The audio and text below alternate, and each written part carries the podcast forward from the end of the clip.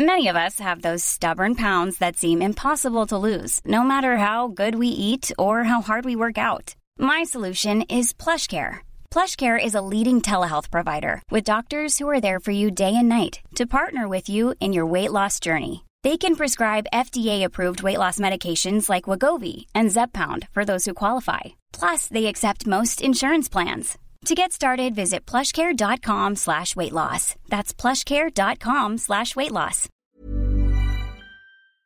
Bonjour à tous et bienvenue pour la case numéro 13. Donc, comme je vous l'avais dit, pour la case numéro 13, je suis à Lorient. Sylvie m'a proposé de rencontrer des auditeurs. En fait, c'est des auditeurs, mais c'est un peu plus que ça, parce que tu dis que c'est des entrepreneurs. Mais enfin, tu vas le dire après. Et donc, je suis là. Merci Sylvie pour ton initiative.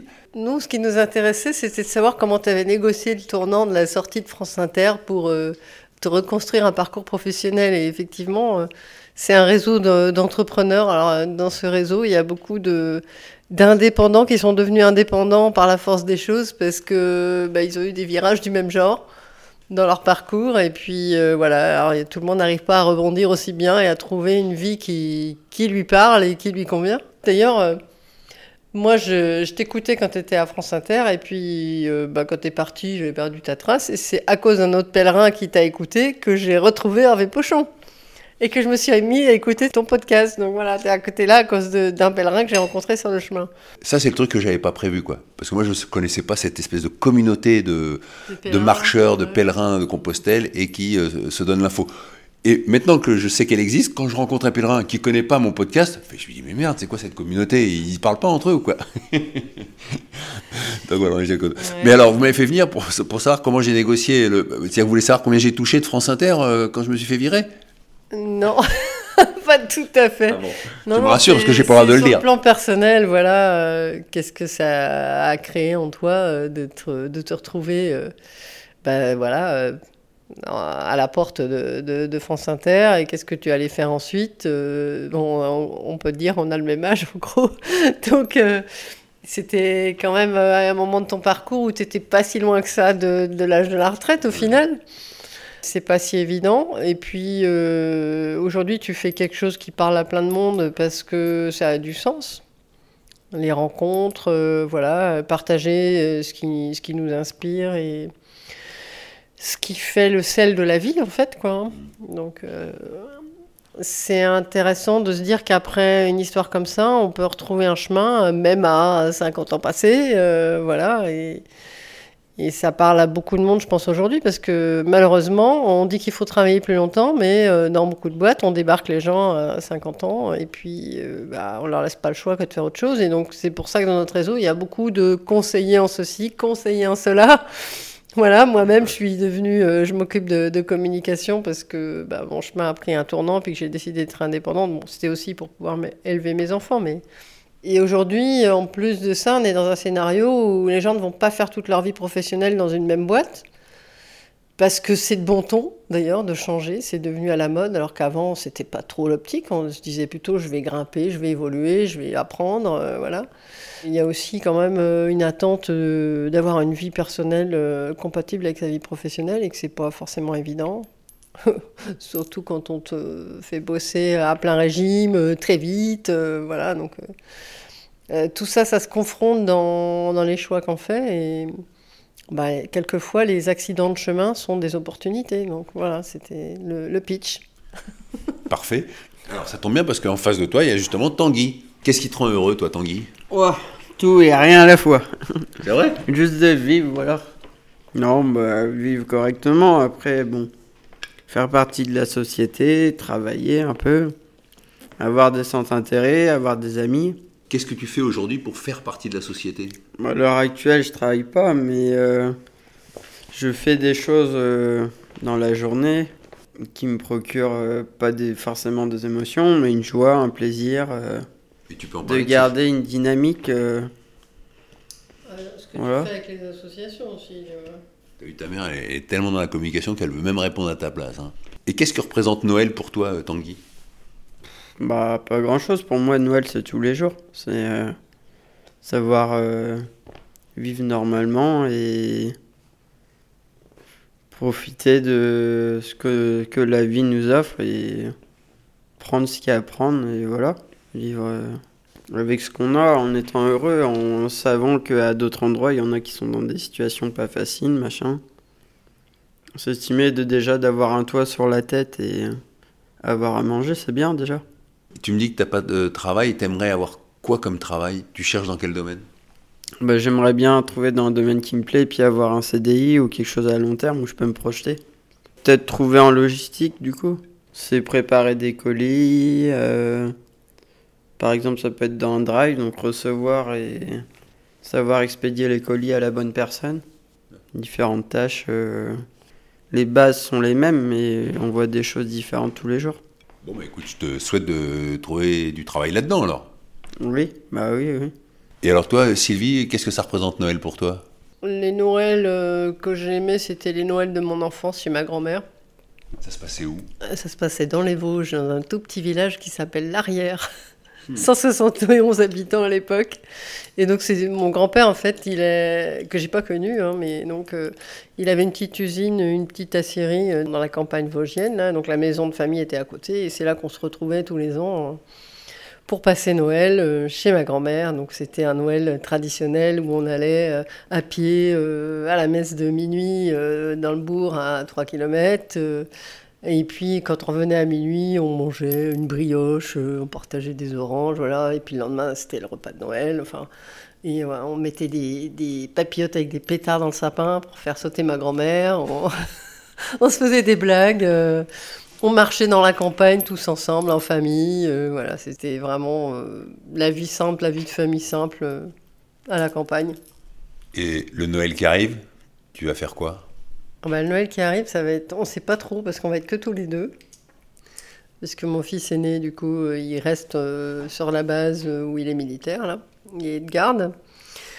Donc je sais pas. Soit on reste ici, puis on profite pour se faire une lessive de cinéma, aller se balader, se faire un bon repas. ou alors on, va faire une petite virée quelque part. Tanguy me disait l'autre jour qu'il n'était jamais allé à Versailles quand on regardait des images à la télévision. Là, donc, Bon, l'année, il y a 2-3 ans, on était allé faire un tour dans les châteaux de la Loire, là, tous les deux, c'était sympa. Donc voilà, on verra. En tout cas, merci euh, pour votre accueil et ton initiative. C'est toi qui nous fais plaisir en venant ici. alors la vie est belle, alors tout le monde est heureux. Maintenant que j'ai parlé avec Sylvie, l'organisatrice, et son fils Tanguy, je vais faire parler quelques personnes qui sont venues pour cette causerie autour d'un repas. Exactement, c'est la dernière soirée de l'année du, réseau, donc c'est toujours festif. Et puis nous, on a toujours un repas après nos rencontres euh, pour pouvoir continuer à discuter. Donc voilà, c'est en mode euh, convivial. Et donc voilà, ils sont venus une trentaine pour me poser des questions. C'était très convivial, elle avait raison Sylvie. Maintenant, moi j'ai une question. Qu'est-ce que ça vous a apporté? Alors, Jean-François. Voilà, moi je vais vous avouer pourquoi, enfin je vais t'avouer pourquoi je suis, je suis venu parce que c'était le, fait d'avoir déjà perdu l'emploi et de repartir sur la marche, etc. Parce qu'en ce moment, je suis en train de lire le livre justement de Axel Kahn. Donc, et puis, je me dis, c'est vraiment une belle aventure euh, de pouvoir euh, comme ça se livrer aux gens, discuter avec les gens, voir connaître la France réellement telle qu'elle est. Et c'est un peu pour ça, enfin c'est pour ça que je suis, je suis venu aussi, puisque je suis désolé, je connaissais pas Hervé Pochon avant de venir ici. Très content que vous soyez venu sans me connaître. voilà, c'est ça. Et le livre d'Axel Kahn, pour ceux qui ne le connaissent pas, c'est sur la diagonale du vide et c'est Chemin faisant. C'est ça, oui. Ah, Tanguy. Voilà, Tanguy. Alors qu'est-ce que ça t'a apporté, toi, Tanguy? Ah, C'est toujours enrichissant de voir ton expérience et puis euh, ce que tu as expérimenté comme tu l'as dit, euh, pour 2024, euh, tu cherches du travail. Donc je l'ai dit à tous les entrepreneurs qui sont là, Tanguy est un bon gars. En fait, j'ai l'impression d'entendre euh, les émissions d'Hervé Pochon il y a pas mal de temps. Et bah, aujourd'hui, je suis contente de voir la tête de Pochon. Je me dis qu'il n'a pas une tête de cochon. Et bah, j'aime bien son, j'aime toujours bien son ouverture d'esprit et puis le fait de euh, se laisser guider sans trop savoir où il va. Peut-être qu'une fois il va marcher euh, dans le caca, euh, peut-être qu'une fois il va voir un super beau truc et de le faire partager. Et ça, je trouve ça en même temps tout simple et très fort en même temps. Voilà. Bah, je vous remercie beaucoup. Et vous avez un prénom très original, c'est Yo. Oui, parce que je le raccourcis. Ah, c'est Yolande En fait, euh, je m'appelle Yolande, bien sûr. Et euh, je m'a- je m'amuse aussi à me dire euh, le pays de Yo, Yolande. D'accord, ah oui, Yolande, ouais, oui, le pays de Yo. Qu'est-ce que ça représente Noël pour vous, Yolande? Yo Hier, ça représentait pas les mêmes choses qu'aujourd'hui. Pourquoi? Ben parce que j'ai grandi, j'ai évolué. euh, Ah oui, c'était vraiment hier dont vous parliez. Je me suis dit, c'est passé un truc entre hier et aujourd'hui. hier et avant-hier. D'accord. Et qu'est-ce que représente Noël Euh, La lumière? Voilà. Je vais résumer à ça, Bon. en fait, la lumière. Est-ce que vous mangez quelque chose de particulier pour Noël? Non. Non. C'est en- cette année, j'ai envie de manger du gigot d'agneau du Mont-Saint-Michel. Voilà. Alors qu'est-ce que vous allez manger à Pâques? Rien du tout. Je, je ferai peut-être, je fais, je ferai peut-être du jeûne. Très bien. Et vous, William, vous êtes venu pourquoi? Parce que j'avais trouvé un article dans le journal euh, qui indiquait votre, euh, votre intervention sur les changements de vie. Et donc, euh, moi, j'ai connu ce, ce petit passage, donc ça m'intéresse toujours d'écouter comment ça s'est passé pour les autres. Et alors, comment ça s'est passé pour vous? Ah ben, moi, c'était assez euh, rigolo. Je travaillais dans une boîte et euh, faisait une dizaine d'années, Une boîte de quoi? Une boîte industrielle. Et, euh, et puis, je vais aux toilettes le soir, à 18h. Enfin, je vais aux toilettes. hein. et dans les, bon, les toilettes pour hommes, euh, il y a des urinoirs. Et à côté de moi, il y avait le directeur euh, des RH. Il était en train de faire ses besoins. euh, et il me dit Ah, ça tombe bien de vous voir. faut- je voulais juste vous voir. Justement. Donc, bah, je dis bah, Si vous voulez, on termine et puis on peut se voir. Et à ce moment-là, on va dans son bureau et il m'annonce qu'il me dégage. Et pour quelle raison? Ah bah après, bon, faute grave, faute lourde, on vous trouve toujours des Ah bons oui. sujets. euh, et puis voilà, à ce moment-là, bah, c'était rigolo. euh, comme quoi on réagit différemment dans la vie. euh, moi, je me suis dit, bah, à ce moment-là, je me suis dit, bah, je m'en vais. Et je me suis levé, je suis parti. 18h, j'étais aux toilettes, 18h07, je partais là, je passais la porte. Et plus aucun contact? Ah, plus aucun contact, sauf que je les ai mis au prud'homme et que Ah oui. j'ai attaqué pour me défendre parce que c'était pas tout à fait légitime. Et tant que j'ai pas gagné au tribunal, en fait, je pense que j'ai pas digéré. Et ça, par contre, j'ai trouvé ça très intéressant. C'est que le jour où j'ai gagné au tribunal, ça m'a apaisé. Le fait qu'un juge, quelqu'un d'indépendant, valide que c'était pas légitime. Ça, j'ai trouvé ça parti- particulièrement intéressant à titre personnel. Et je recommande en fait aux gens d'aller euh, parfois euh, faire valoir ses droits. Et je pense que j'aurais été aussi capable de faire la paix si j'avais perdu. Si on m'avait dit, en effet, vous aviez tort. Je pense que ça, c'est intéressant. La justice est quand même quelque chose qui est difficile, mais qui permet de recadrer, parce que c'est quelqu'un de complètement neutre, qui est professionnel aussi. Un juge est professionnel. Et ça a duré combien de temps la procédure? Ils ont dû faire appel aussi ou... Ouais, il y a eu appel, euh, et tout. ça a duré plusieurs années, Mais combien d'années? Cinq ans. De quoi vous viviez pendant ces cinq ans-là Ah bon, je, re- je suis reparti, moi, sur d'autres choses. Ah oui, vous avez quand même tout de suite embrayé sur... Euh, pas tout de suite, j'ai mis un an. Ah oui. J'ai mis un an. Mais euh, par contre, après, j'ai rembrayé. Mais en fait, il y a ça qui est derrière. Donc, tant que ça, c'est derrière, c'est quand même un petit peu lourd à gérer. Et euh, il faut, en fait, ça, c'est pareil, c'est l'apprentissage. Une fois que vous l'avez fait une fois, vous savez qu'il va y avoir du temps. Parce qu'au début, vous êtes en tant que citoyen, euh, vous pensez que tout de suite, on va s'occuper de vous. Tout de suite, euh, vous croyez que tout, vous attend, ce qui n'est pas du tout le cas. Donc, euh, ça, c'est une expérience, en fait, euh, intéressante et de donner le temps à la justice de faire son boulot. Et là, par contre, humainement, on n'est pas prêt. On n'est pas prêt à faire la paix et à attendre le temps judiciaire.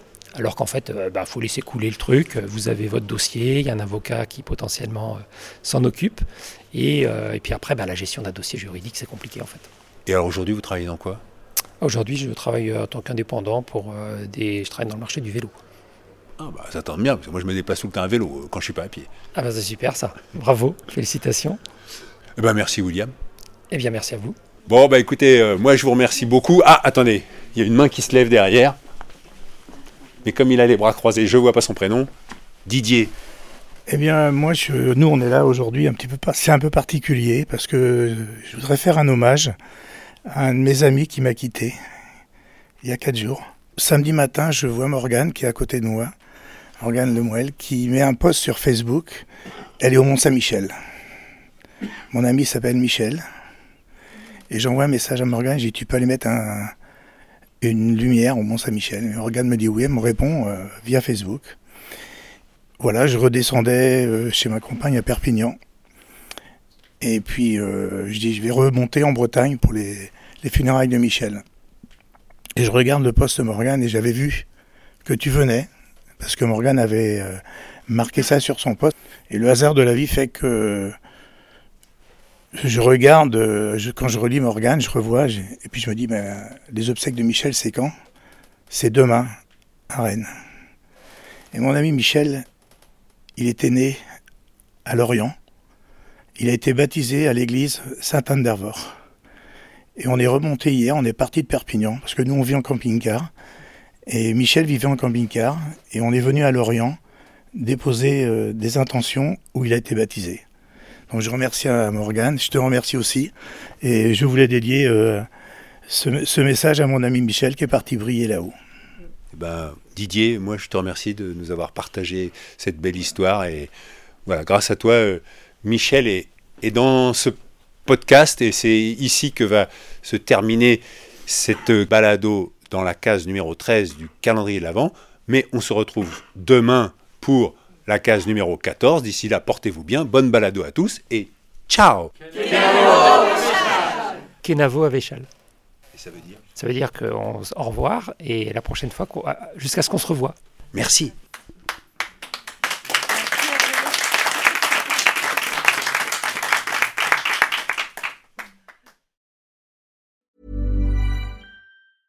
Hey, it's Paige DeSorbo from Giggly Squad. High quality fashion without the price tag. Say hello to Quince.